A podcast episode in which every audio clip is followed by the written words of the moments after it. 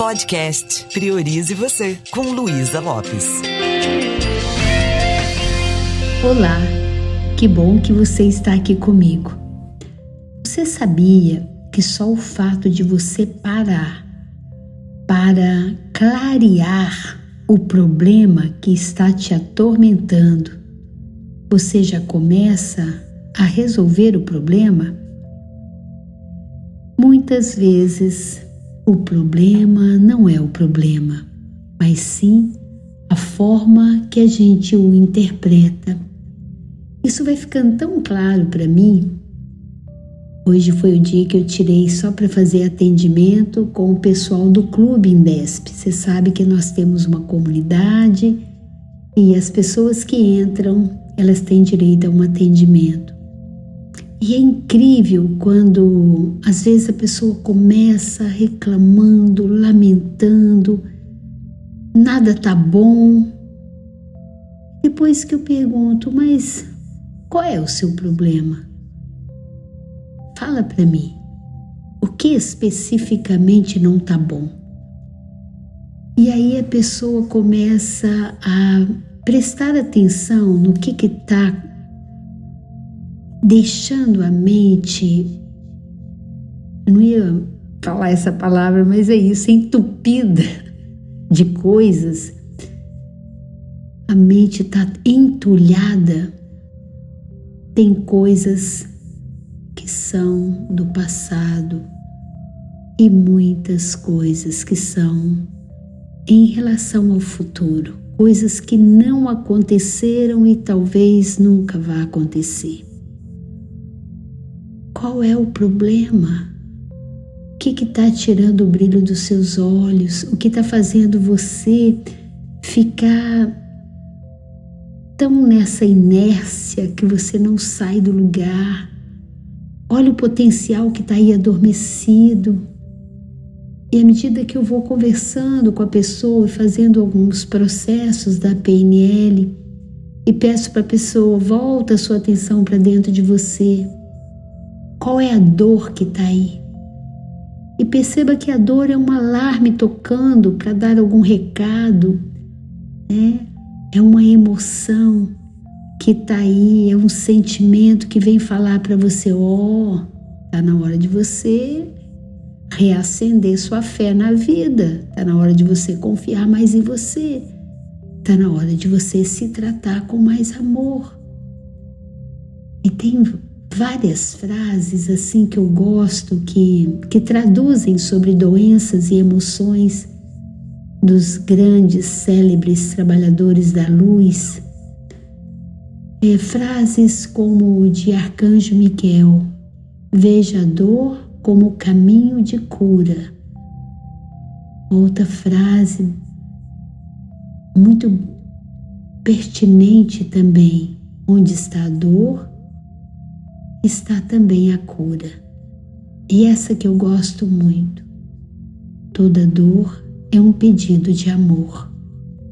Então a gente vai desconectando tanto da gente mesmo e vai ouvindo tantas histórias e vai construindo esse filme de terror na nossa cabeça e isso vai criando medo, pânico, insegurança.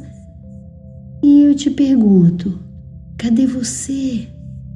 No meio disso tudo? Cadê você no meio dessas tralhas?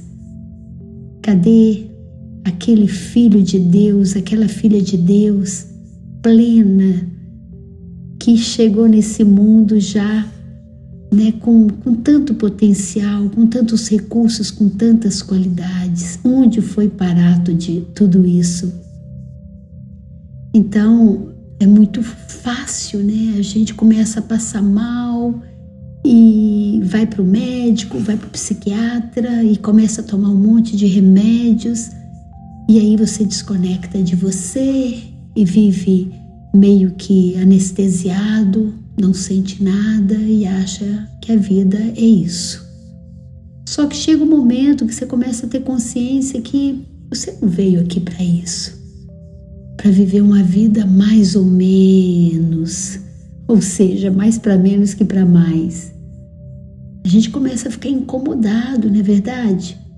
Existe uma medicina chamada vibracional que está nesse momento revelando ao mundo, esse mundo cognitivo da lógica, do conhecimento, é, revelando que existem muito, muita luz além das trevas que nós estamos acostumados a ver. Existem estudos científicos hoje que atestam que as doenças têm origem nas emoções, as emoções que nós reprimimos, as emoções mal digeridas, e são essas emoções resultado do nosso jeito de pensar, do nosso jeito de encarar a vida, que vem provocando esse grande desequilíbrio, esse desequilíbrio que vai além do nosso corpo físico, que estraga o ambiente, que estraga o casamento, que estraga o ambiente de trabalho. Porque onde você vai, você leva você com você. Você é essa mensagem ambulante. E se você está vibrando uma, uma energia ruim, você não só adoece, como você pode ser um veículo que vai levar doença, que vai levar esse mal-estar em qualquer lugar que você estiver. Então, primeiro, isso se aloja no nosso corpo. E se a gente não cuida, a gente estraga toda a nossa vida, nossos relacionamentos. Sabe, é aquele momento que você fica assim, nossa, eu não sei o que está acontecendo, não estou gostando da minha própria companhia.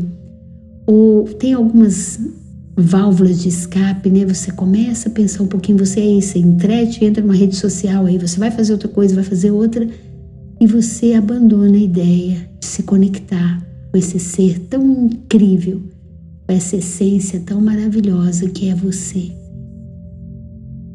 Hoje eu li uma frase do querido Ken Odônio, da Brahma Kumaris. Eu tenho um carinho enorme pela Brahma Kumaris, né, que falava sobre isso, né? Se você tem apenas um minuto, que você seja dono desse um minuto e não escravo dele.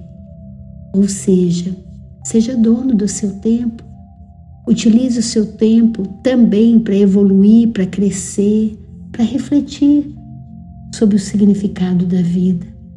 Nesse mundo que está cada vez mais apressado, nesse mundo que está cada vez mais é, oferecendo tantas coisas supérfluas e, e, às vezes a gente entra né, nesse mundo líquido, a gente às vezes se esquece de cuidar daquilo que realmente importa, como eu falei na, naquela série sobre o essencialismo. Então, é, a gente aprender a se fazer uma pergunta para nós mesmos: que, que eu estou fazendo com essa moeda tão cara chamada vida? Essa moeda chamada tempo que eu tô, que significa a minha vida, né? Qual que é a forma que eu estou investindo o meu tempo? Lembrando uma coisa que eu sempre falo aqui, né? Que é a vida, senão esse espaço de tempo entre o berço e o túmulo. Tudo aquilo que nós sentimos, tudo aquilo que está no nosso corpo precisa ser digerido com amor e com carinho. Tudo que acontece aqui dentro da nossa casa interna é importante que a gente esteja atento, porque caso contrário, a gente vai esquecer que tem uma, uma farmácia aqui dentro, que as químicas que nós estamos buscando lá fora, muitas vezes é, nos drogando né, com tanto medicamento, nós podemos transformar através de uma mudança interna, nós podemos acessar e criar essa química aqui dentro. Basta que a gente fique atento a isso. Então, existem muitos caminhos hoje. A gente pode chamar de uma, uma medicina preventiva, medicina onde você torna seu próprio cuidador, você cuidando de você mesmo essa medicina que hoje tem alguns médicos especialistas nisso, né? Medicina integrativa, que trata do paciente de uma forma muito holística. Eles mostram que é possível a gente ter uma vida mais saudável, é possível a gente ouvir os sinais sem ficar apavorado. É possível eu olhar para mim mesma e acolher a dor. É tão interessante o momento que a gente mais precisa da gente, às vezes é o momento que a gente se abandona. Conversei com uma pessoa hoje que ficou 30 anos casada e se separou agora. E é incrível, ao invés dela se acolher, ela está mendigando amor para a pessoa, está se anulando um casamento que ela já sabia que, que já tinha morrido, né? Ela foi se abandonando, foi vivendo de uma forma que, que não estava tendo um resultado bacana, porque ela não, não conhecia as ferramentas que ela conhece hoje, tipo a programação neurolinguística. Então, ela se fez vítima de muita coisa. Quem é que quer assumir um relacionamento com a pessoa que não se ama, né? que não é vítima e que só é vítima? Todo mundo quer alguém do lado que seja uma companhia boa. Só que nesse momento em que ela se separou, ao invés dela se acolher, ela está brigando com ela internamente o tempo todo. Eu falei, entre em contato com esse sentimento que está aí. Peça desculpas a ele por você não gostar dele, né? por você rejeitar experimentar esse sentimento. E acolha você com amor, acolha com carinho. O mesmo carinho que você está acolhendo seus filhos nesse momento, acolha você. E quando a gente fala toda dor é um, é um pedido de amor, essa é uma, uma frase bíblica, cristã, sei lá. Então está na hora da gente começar a mudar a lente pela qual nós estamos olhando para nós mesmos. Tá tudo certo. É, é só a gente tornar as emoções aliadas, amigas e não inimigas.